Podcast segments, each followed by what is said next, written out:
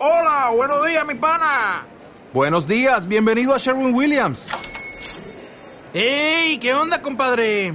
¿Qué onda? Ya tengo lista la pintura que ordenaste en el ProPlus app. Con más de 6.000 representantes en nuestras tiendas listos para atenderte en tu idioma y beneficios para contratistas que encontrarás en aliadopro.com. En Sherwin Williams somos el aliado del PRO.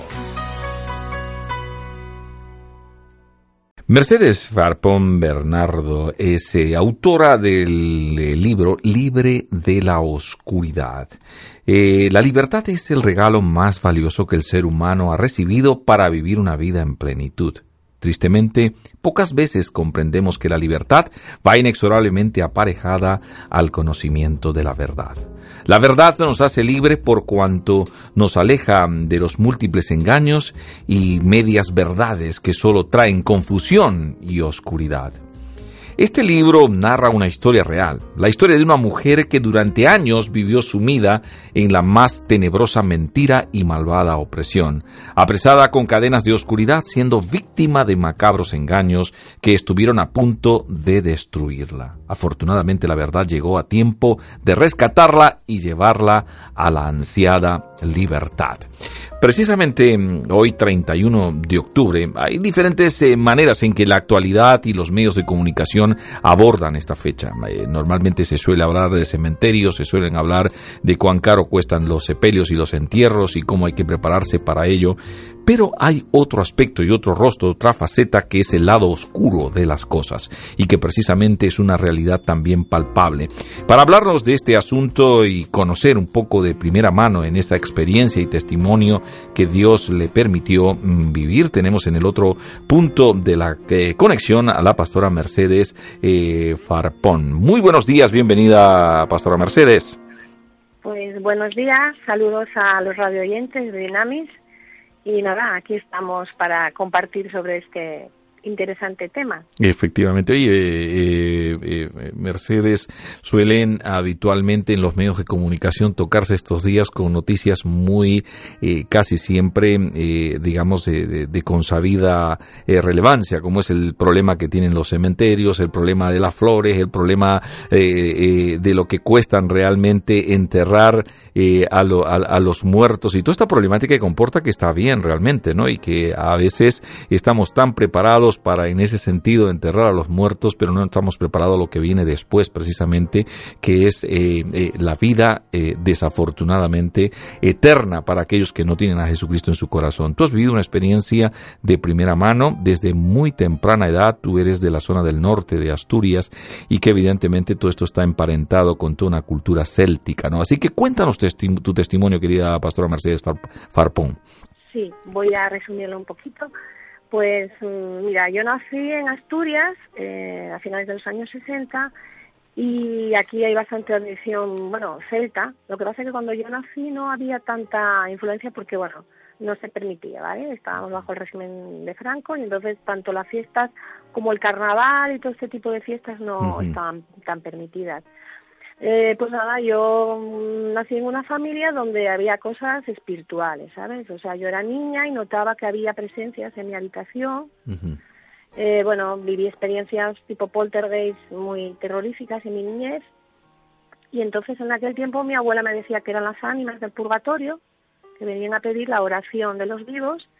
Y con 11 años, que me empezó a suceder estas cosas, yo esto me abrió la curiosidad para conocer un mundo, yo le dije que es que los muertos pueden comunicarse con los vivos. Hmm. Y entonces a partir de ahí yo me empecé a meter en el tema del ocultismo. Con 14 años yo ya tenía unas cartas de tarot y pues nada, empecé a echar todas, empecé a meterme en todas estas historias. Me casé muy jovencita y cuando yo creo que a los 20 años yo ya tenía un par de consultas profesionales abiertas eh, pues aquí en Asturias. Y estaba muy ligada en el mundo del oculto, bajaba a Madrid, a congresos, así, vamos, a reuniones, conocía gente de un nivel bastante alto. Y bueno, pues nada, era mi vida. Yo creía en eso, pensaba que aquello era bueno, estaba muy influenciada por la nueva era, eh, por todas las creencias filosóficas orientales. y practicaba mis rituales pues de sanación como pasar el agua para quitar el mal de ojo. Y bueno pues rezaba oraciones a los santos. Bueno era una amalgama sabes bueno sabéis de todo esto no entonces todo esto yo empiezo a practicarlo pero empiezo a notar que esto empieza a pasarme una factura. Y yo creía en aquel momento yo creía que estaba practicándolo para bien. Yo sí llegué a conocer gente que se dedicaba a la parte oscura de la magia que la magia es mala toda, pero bueno, eh, en aquel momento yo conocí, incluso llegué a conocer mi, mi gurú o mi maestro espiritual, se llegó a pasar al lado oscuro y se metió en el satanismo porque da mucho más dinero, por supuesto. Y entonces, pues nada, yo seguí en esta historia, pero cada vez estaba más mal, me daba depresiones, sentía opresiones oscuras, pasaban cosas muy extrañas. Y bueno, por acortar para perdidos bebés y bueno, cuando nació mi tercer bebé, yo me di cuenta que todas estas cosas se estaban afectando y quise dejar este mundo y entonces fue cuando realmente este mundo me, me quiso pagar la factura, ¿no? Llegó un momento en que mm, una voz, en el, mi niño pequeño, cuando él tenía unos meses, una voz me dijo que me matara, que me tirara por la ventana y perdí conscientemente, o sea, toda la conciencia de mi mente y entonces yo cuando intenté abrir la ventana para tirarme, yo desperté con un chasquido. Eh, ya hacía unos tres años que un familiar mío había conocido el Evangelio, una, una cuñada mía, y ella me empezó a hablar del, del, del, Evangelio, de la Biblia, y yo la verdad que durante siete años no, no lo rechazaba, me gustaba, era una cosa más de conocer, pero yo creía que mi conocimiento era superior, que ella que era una fanática y que, bueno, que yo era mucho más lista que ella, ¿no? Claro, claro. Y bueno, a través de Radio Amistad, en aquel tiempo, en el año 95, a través del testimonio de un chico que era drogadicto, eh, yo realmente dije, si realmente existe ese Dios que tú dices de poder, yo lo necesito de verdad. Y bueno, pues nada, una noche, el 7 de, de junio del año 95, pues entró en mi vida Cristo. Fue, fue maravilloso, pero bueno, durante tres años también tuve que pagar el precio de, luchar, porque no es lo mismo que una persona venga a Cristo con un fondo o otro fondo. Y entonces, pues, nada, durante tres años, pues tuve que hacer, bueno, pues eso, me tiraba el niño de la cama. O sea, bueno, fueron experiencias paranormales que fueron muy fuertes, pero bueno, gracias a la intercesión, a la oración y bueno, a perseverar, ¿no? Pues gracias a Dios eh, pude salir de, de ese mundo tenebroso y bueno, pues ahora 21 años atrás, pues estamos dedicándonos al misterio, mi esposo y yo, y bueno, pues de verdad que es una es algo que realmente la gente tiene que saber que, que no se puede jugar con estas cosas. Yo siempre tengo una frase, eh, jugar con el ocultismo siempre pasa factura, siempre. no importa que sea el horóscopo, eh, que te vayas a echar las cartas, siempre va a pasar una factura. Mercedes, em, eh, en el caso este del mundo del ocultismo, que prácticamente a veces eh, nosotros ni logramos percibir, ¿cuál es su magnitud? ¿Se moviliza mucha gente? ¿Cómo está esto? ¿Qué te refieres? Me refiero al colectivo. ¿Es un colectivo grande, un colectivo pequeño, es un colectivo intermedio? ¿Hay muchas personas? Porque tú te movías en diferentes lugares, no solamente en Asturias, ¿no? Sí, sí, sí, sí. Mira, esto es un colectivo mucho más profundo de lo que la gente cree. Más grande que lo, de lo que eh, pensamos, entonces, ¿no? wow. Hay mucha, o sea, la mayoría de la, por ejemplo, muchos políticos están, dicen el país por lo que dicen brujas. incluso Lincoln, el presidente Lincoln, Estados Unidos, él, su mujer consultaba. una de las cosas, cuando él decidió eh, apoyar a los esclavos, y la, empezar fue por recomendación de una bruja, de un medio. Quiero decirte que hay una profundidad en la política, en los personajes públicos, eh, personas de andar por casa, que bueno, pues vas al, al, echarte el futuro, y de verdad que es un mundo que a veces pensamos que son películas, pero en el fondo hay mucha gente, y sobre todo ahora con la nueva era, que está infestada desde, las, desde la salud, o sea, tú vas al médico y, y lo primero que te recomienda es hacer yoga. En los colegios los niños eh, están practicando yoga. Eh, o sea, están, estamos, o sea, estamos inmersos en, en, la nueva era de una manera que no somos conscientes. O sea, eso, sí que es la nueva religión, eh, ¿sabes?, de este milenio. Claro. El, eh, estamos eh, intentando en algún sentido eh, más o menos dimensionar la gente que uno aparentemente a veces ve y cuánto es este colectivo. Y estamos viendo que es un colectivo bastante más extendido de lo que realmente nosotros pensamos mm. y que hay toda una ideología detrás y que evidentemente no obedecen simple y llanamente a hechos aislados, ¿no? ¿Cuánto mm. realmente, por ejemplo, este tema del yoga, que es una de las cosas muy extendidas, tanto en gimnasios, eso un poco va con la tendencia y la moda, ¿cuánto realmente puede llegar a afectar y qué peligro se incurre en hacer una práctica de esta naturaleza? Pues mira, la yoga es muy peligrosa. Yo conozco cristianos que practican la yoga, dicen que bueno, que solo hacen los, mm, las posturas, que no se meten más allá. Eh, la yoga es una religión.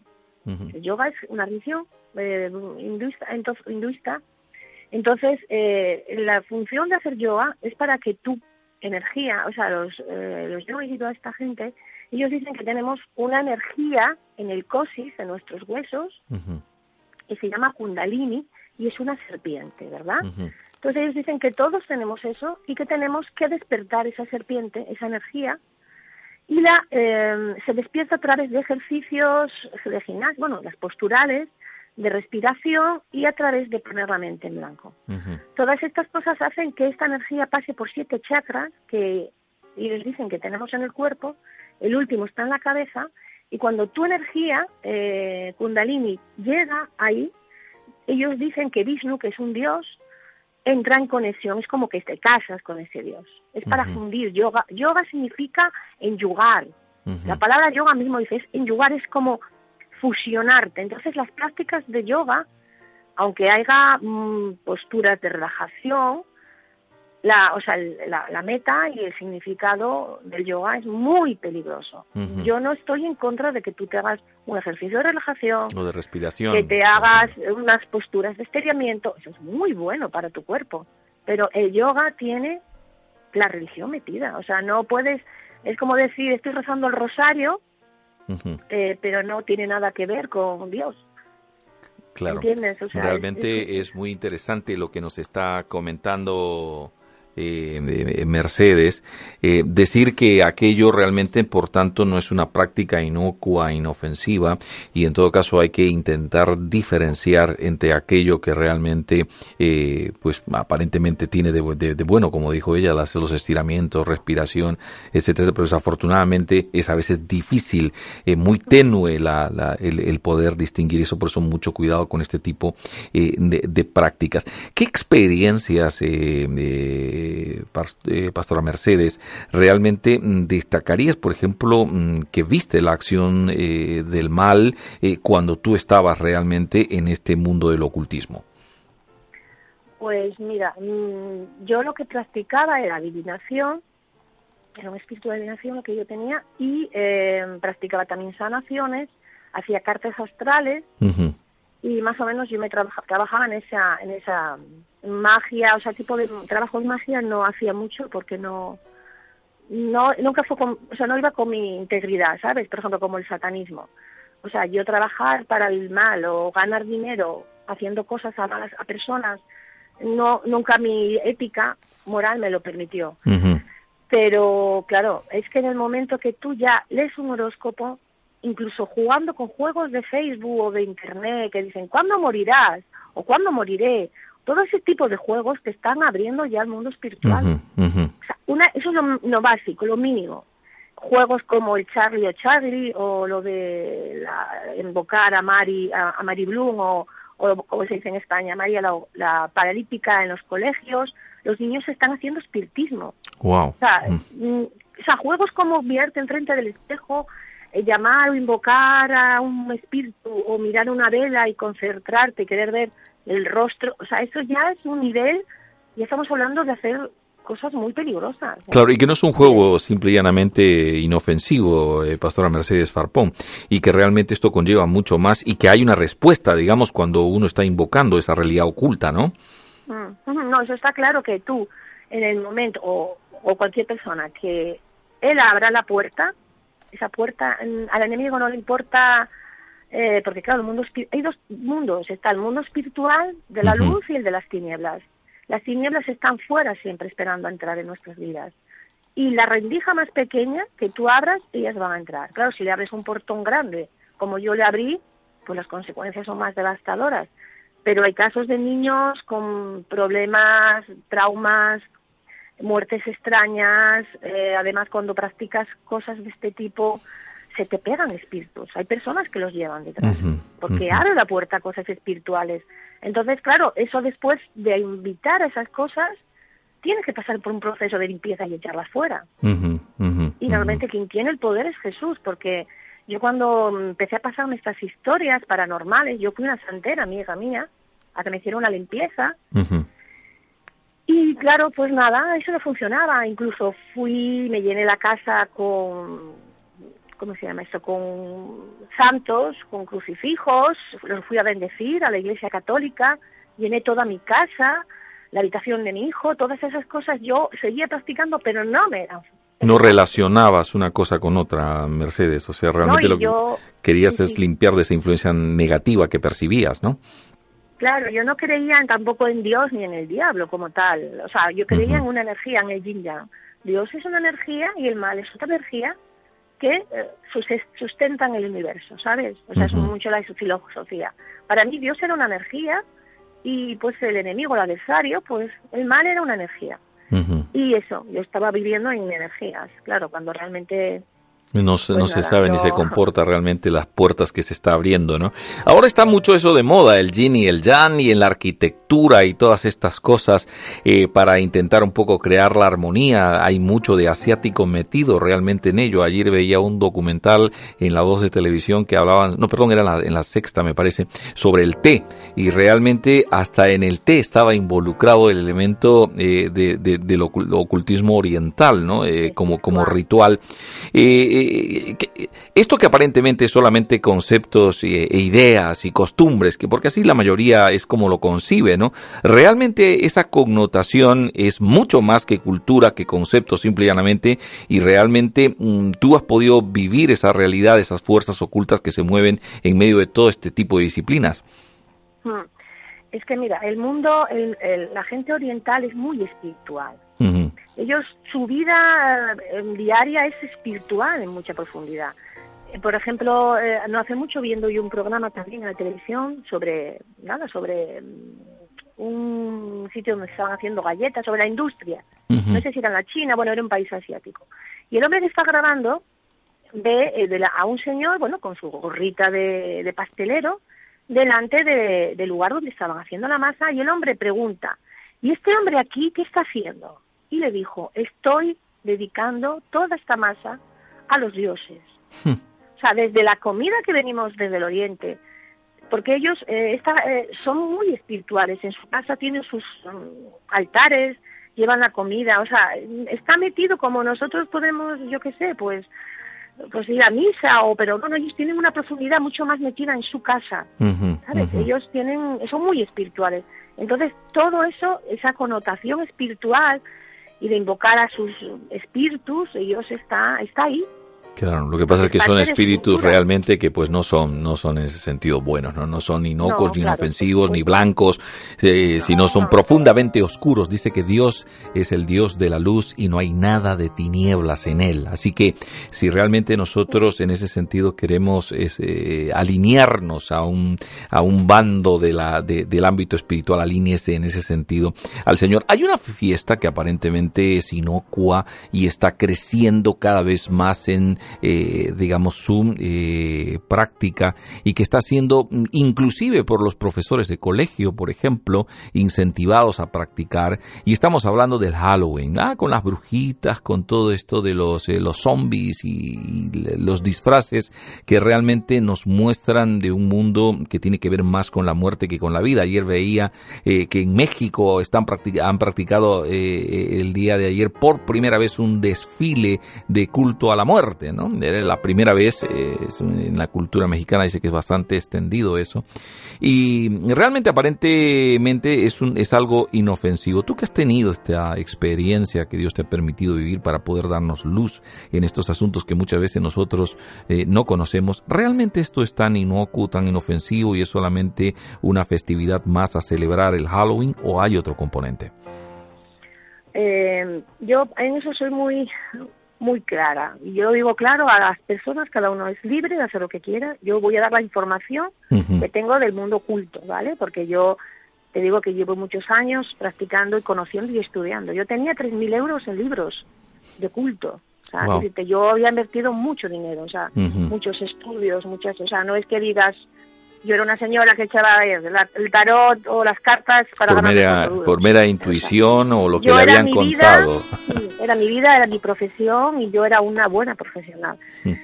El Halloween es una fiesta de origen pagano. Casi todas las fiestas que tenemos son de origen pagano. Y no todas hay que satanizarlas. Porque a veces hay fiestas de, pues, de las cosechas, eh, tal, cual, y no, y puedes no, eh, no hay una profundidad maligna, ¿vale? Yo voy a hablar de dos fiestas que para mí son peligrosísimas. Una es Halloween y otra es la de San Juan, ¿vale? Halloween es una fiesta de origen, de origen celta que se practicaba en, las Islas Británicas y Francia, que eran de cultura celta. Entonces esto, esta cultura tenía unos druidas, que eran como sus sacerdotes, y el día 31 ellos celebraban el final de la cosecha y, entrar ya como en el, en el, bueno, ya en el invierno, ¿verdad? Son momentos también de equinoccios, de, de portales que se abren en el mundo espiritual. Son dos, dos, según los ocultistas, hay dos momentos en la que los portales entre el mundo espiritual y el terrenal se abren. Es esa noche y la noche de San Juan. Eh, entonces, esta noche mm, ellos invocaban al dios de la muerte, que es Samaí, y entonces, pues ellos eh, ese día eh, hacían los rituales de fuego, hacían hogueras. Y eh, dentro del celta hay varias ramas. Hay unas ramas que no son tan oscuras y hay otras ramas mucho más adoradoras de la serpiente y mucho más oscuras. Este tipo de rama celta tenía, hacían sacrificios. Sacrificaban personas y bueno y, comida verdad este entonces ellos en esa en esa noche se disfrazaban, ponían máscaras como de demonios y entonces ellos iban en algunas casas pidiendo pues un sacrificio, o sea, una, que le dieran un sacrificio. Si tú no hacías esto, en un año un familiar iba a morir, porque te mandaban una maldición. Entonces, eh, realmente pues eh, cuando te tocaba, te tocaba, porque si no dabas a tu hija, pues alguien iba a morir. O sea, entonces, si tú no, si esta familia no ofrecía el sacrificio que ellos pedían, echaban una maldición y en un año una persona, la, o el ganado, todas estas cosas, pues, ¿sabes? Venía una maldición sobre. Entonces, esta práctica, mm, cuando los colonos irlandeses, eh, ingleses y toda esta gente va a Estados Unidos, eh, siguen un poco practicando este tipo de historia, cambian, eh, sí, actividades, de historia. Entonces, eh, en vez de usar ya los nabos como hacían aquí, usan la calabaza para irse más grande y más cómoda. Y eh, hacen como esa fiesta, lo dejan un poco más infantil. En el año, en la época de la depresión en Estados Unidos, los niños celebraban esta fiesta, pero lo hacían en tan, tan, tan vandalismo, así, quemaban hasta edificios que se tuvo que prohibir en esa época. Entonces fue una fiesta que quedó ahí un poco, pues los niños que salían y bueno, pidiendo caramelos, en el fondo es un poco, sigue haciendo la tradición druida, salgo a pedir mi, mi, regalo o lo que yo quiero y si tú no lo haces, pues yo te hago una gamberrada. Hmm. En Estados Unidos, en la noche de Halloween, todos los mecanismos de, eh, de hospitales y de, y de policía está activada en el alta máxima porque hay muchos muchos mandatos. Claro, si no me haces, si no me das regalo, te voy a hacer una gamberrada, ¿verdad? Claro. Entonces, bueno, y luego, bueno, eso ya sería un poco la parte, diríamos, mm, ritual, un poco que conocemos. Pero luego, aparte de esa fiesta, eh, hay dos tipos de, están los satánicos y los satanistas, ¿vale? No, no son los mismos. Porque dentro del satanismo, los satanistas son nuevos. Son, no sé, bueno, yo creo, la iglesia de Satán, Antonio Leví, o sea, los satanistas son más eh, nuevos, los satánicos son ya mucho más ancestrales. Ellos celebran esa noche, el día 31, ellos también empiezan su calendario, ¿verdad? Ellos empiezan ese día y es curioso porque los satánicos se preparan especialmente para esta fiesta. En septiembre ya, del 5 al 30, ya empiezan a ayunar, ¿vale? Ellos ayunan mucho los satánicos, mucho ayunan, buscando la voluntad de Satanás. Ya el, en octubre ya empiezan, a, el, 4 de octubre ellos tienen un ritual para maldecir el cuerpo de Cristo. Wow, impresionante. El día 15 ya se preparan para el día de Samay. Del 15 al 20 de octubre ya se preparan para este día, para el día del Dios de la muerte.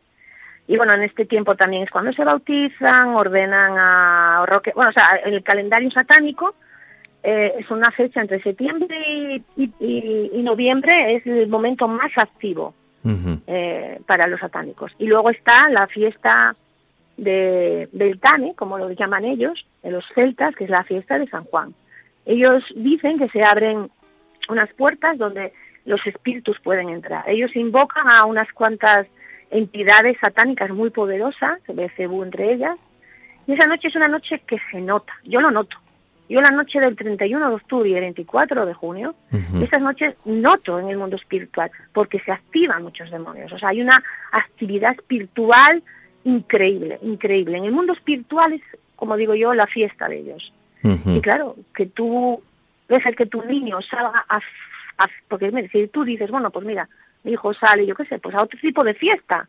Puedes hacer una fiesta en la iglesia. Puedes decir tú, bueno, pues en vez de esa fiesta vamos a hacer la fiesta de la luz. ¿Vale? Porque tú puedes hacer la fiesta que te dé la gana. Ese día tú puedes, bueno, el día 31 se celebra también el Día de la Reforma, ¿verdad? Efectivamente. Oye, pero porque tiene, tiene que ver precisamente, Pastora Mercedes eh, Farpón, con el tema de los muertos, pero en otro sentido. En otro mm. sentido porque se cobraban las indulgencias para aligerar precisamente las almas y que el dinero mm. estaba sonando en, el, en, en, la lata y automáticamente el espíritu ya iba para el cielo, ¿no?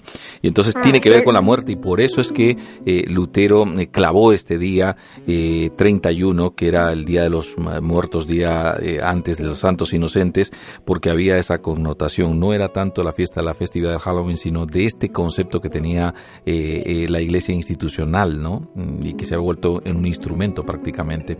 Pero qué buena cuenta estaban ambas, ambas este, situaciones al final desde el punto de vista de la práctica del pueblo vinculadas realmente a, esta, a esta situación. La verdad que mm, es muy interesante todo esto. Tú, esta experiencia, este testimonio, lo has este, descrito en un libro. Cuéntanos un poco sobre el libro, eh, Mercedes. Pues mira, sí, yo eh, estuve trabajando mucho con jóvenes durante nueve años y ahora estoy hablando con jóvenes cristianos, te digo, ¿vale? Hacíamos reuniones en contracorriente, por aquella época reuníamos 800 mil jóvenes con este movimiento. Yo a veces hablaba con jóvenes, que me tocaba mucho la, la sesión de oración, venían y me hablaban y me decían, no, los viajes astrales, veía que los cristianos tenían tan tanta cegada, estaban tan cegados y no entendían las cosas espirituales que yo me arrodillaba. Digo, ¿pero cómo va a ser bueno hacer un viaje astral? Eh, no es, no, es que el apóstol Pablo, digo, pero el apóstol Pablo fue un arrebatamiento que lo llevó el Señor. Claro. Mm, o sea, los bases, no me, no me, no me mezcléis, como digo yo, ovejas merinas con ovejas, ¿no? Y entonces yo a partir de ahí empecé a tener una carga, porque la verdad yo este tema realmente, por mí si fuera no quiero volver a hablar, ni saber, ni conocer nunca más nada del oculto, pero bueno, tampoco vas a tener una información eh, que tú no puedes ayudar. Entonces, en aquel tiempo yo sentí, en el año 2008, que debería escribir un libro sobre este tema. Y en el 2010, nada, pues eh, hice, escribí un libro que se titula Libre de la Oscuridad. La primera parte del libro está, habla mi testimonio y la segunda parte hablo de los peligros de, del ocultismo, que es el ocultismo, bueno, claro, muy resumido porque es un libro. Y bueno, ahora a petición de mucha gente que la voy a volver a editar, voy a volver a editarlo porque claro, ya no tengo ninguno, bueno, no me ha quedado ninguno de los que hice. Interesante, Pero me dicen, por favor, mete algo sobre Halloween porque está, está muy... Entonces nada, pues sí, he escrito este libro y la verdad que mm, ha sido una bendición porque mm, lo, lo, lo, he, lo, he, metido especialmente gente que no es cristiana, personas que estaban haciendo cosas ocultas y lo han dejado de hacer, Qué personas bueno, que estaban bueno. Cristianos tibios que estaban ahí, han leído libro y han vuelto. O sea, yo digo, Señor, solo con, con lo que ya, eh, el fruto que ha dado el libro, yo de verdad me siento realmente contenta, ¿sabes? Porque muchos libros los he regalado jóvenes. Claro. Claro, no, pero realmente muy instructivo y necesario todo esto y ver realmente pues de que no es una cuestión cultural ni mental, sino que es una fuerza mm, eh, maligna realmente en ese sentido eh, el diablo y sus huestes y que evidentemente no lo creó Dios, sino que él decidió realmente desobedecer a Dios y esa fue la consecuencia en la que eh, ha quedado y que no es su destino final, porque la Biblia también nos habla de ello. Y ciertamente toda esta información que Dios te ha permitido vivir me imagino que está siendo de muchísima utilidad para que vean también aquellos que verdaderamente mm, no conocen esta información, que esto es una realidad, no es simplemente una mera especulación, una cultura o alguna cosa de superchería, sino que realmente tiene que ver con fuerzas eh, malignas. Eh, no sé si quieres añadir alguna cosita más a toda esta entrevista. Yo sé que esto ha quedado muy corto porque realmente eh, son años que Dios te ha permitido vivir, tú luego te has convertido como nos comentaste y que ahora estás trabajando precisamente en la iglesia y que esta es un área de tu trabajo, Pastora Mercedes Farpón. Sí, sí, es un, una área que realmente me persigue, claro, a veces yo digo, bueno, realmente, claro, lo que te estoy comentando, hay mucha, es que claro, hay tanta confusión, tanta mezcla, eh, la nueva era está metida en la iglesia, o sea, hay que decir que la iglesia evangélica, en, todas las- en todos los ámbitos, porque es muy sutil, lo que te digo es tan sencillo, eh, pues el yoga, el no sé qué, y claro, hay que saber realmente que detrás hay una una connotación que, que es muy fuerte, que vas a pagar el precio, que Claro. porque claro, yo viví toda es- esta experiencia y de verdad que doy gracias a Dios de que muchas personas, eh, porque te digo, hago a veces, a veces doy talleres, hay iglesias que me, en- me llamaron a Mérida, lo hicimos a nivel fuera, lo hicimos público, ¿vale? Eh, ahí en el liceo me parece que era. Hicimos como una campaña, vinieron satánicos, niños satánicos, Ah, sí, wow. al, al taller, o sea, porque lo hicieron, lo hizo una organiza, los, los juven- la, o sea, la organización juvenil de, de Extremadura, me invitaron y entonces yo ahí dimos un taller abierto, pues, invitamos a chicos y vino un chico con sus cuernitos en el pelo y de verdad para mí fue maravilloso porque a mí me gusta poder llegar, no solo al ámbito de la iglesia, porque te digo, dentro de la iglesia, yo dando talleres a hijos de pastores y a jóvenes, o sea, después de hacerles unas preguntas, no había ninguno que no había, tocado lo oculto. Claro, claro, Pero realmente. sin darse cuenta en el colegio. sí, sí, no, no, y sin la- tal y- cosa, los hijos de los pastores los primeros. Y a través del colegio y también de los medios de comunicación hay muchas series que manejan precisamente este elemento del oculto como simple y llanamente juego eh, inocuo, pero que realmente no es tal. Estamos prácticamente ya con el tiempo vencido, Pastora Mercedes. Eh, ¿Qué te gustaría añadir? Pues nada, que realmente eh, no es una broma, el mundo espiritual es real, es más real que este, que si realmente estás jugando o has jugado con eso, tienes que pedir perdón, arrepentirte. Solo Jesús te puede sacar de esto, porque yo busqué muchas salidas de este mundo y el Jesús fue el único, si lo veréis la Biblia, la Biblia él, él echaba fuera demonios.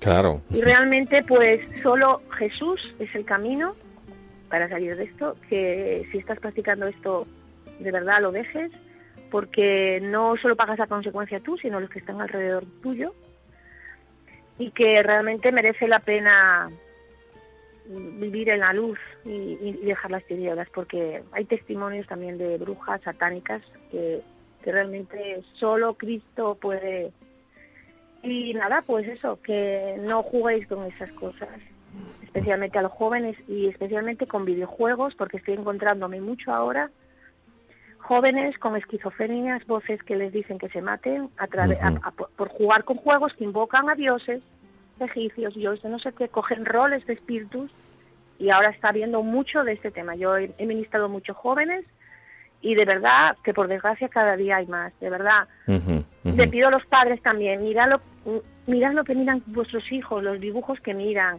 qué trasfondo hay. No, no es que sea malo jugar a un videojuego, lo malo es qué videojuego juega tu hijo, Claro. Qué, di- Ujú. qué- qué dibujos ve. Todas esas cosas que a veces parecen sencillas son como así tu hijo lo, lo, lo cuidarías de no jugar con serpientes. Si tú en tu jardín sabes que hay escorpiones y, y serpientes en un rincón, tú no dejarías a tu niño jugar ahí. Pues el ocultismo es eso, son escorpiones y serpientes que están ahí con los que estás jugando. Y realmente, pues, después las consecuencias se viven. El hecho de no, no, no, no, conocer no nos exime realmente que no vivamos las consecuencias. Y quiero decirle también, amigo, aprovechando esta ocasión, en esta intervención de la, la pastora Mercedes, de que si realmente quiere experimentar el poder, venga Cristo, que es el poder real que va a traer bendición sobre su vida, libertad. Y el reino de Dios no consiste en palabras, sino en poder. Así que hay un poder verdadero y ese es el de Jesucristo y es el poder que a usted le va a permitir experimentar la libertad, como fue el caso realmente de la pastora Mercedes Farpón y que ahora se encarga precisamente de difundir esa libertad, la que Dios te permitió eh, conocerle y vivir, eh, pastora Mercedes. Estupendo, muchísimas gracias por haber estado con nosotros, gracias por ese lindo testimonio. En otro momento, a ver si podemos nuevamente volver a la conexión y seguir conociendo un poquito más de esas buenas instrucciones en esa experiencia maravillosa que Dios te ha permitido vivir y que hoy está sirviendo a muchos. Un abrazo muy fuerte y que Dios te bendiga. Saludos Asturias. Saludos, bendiciones.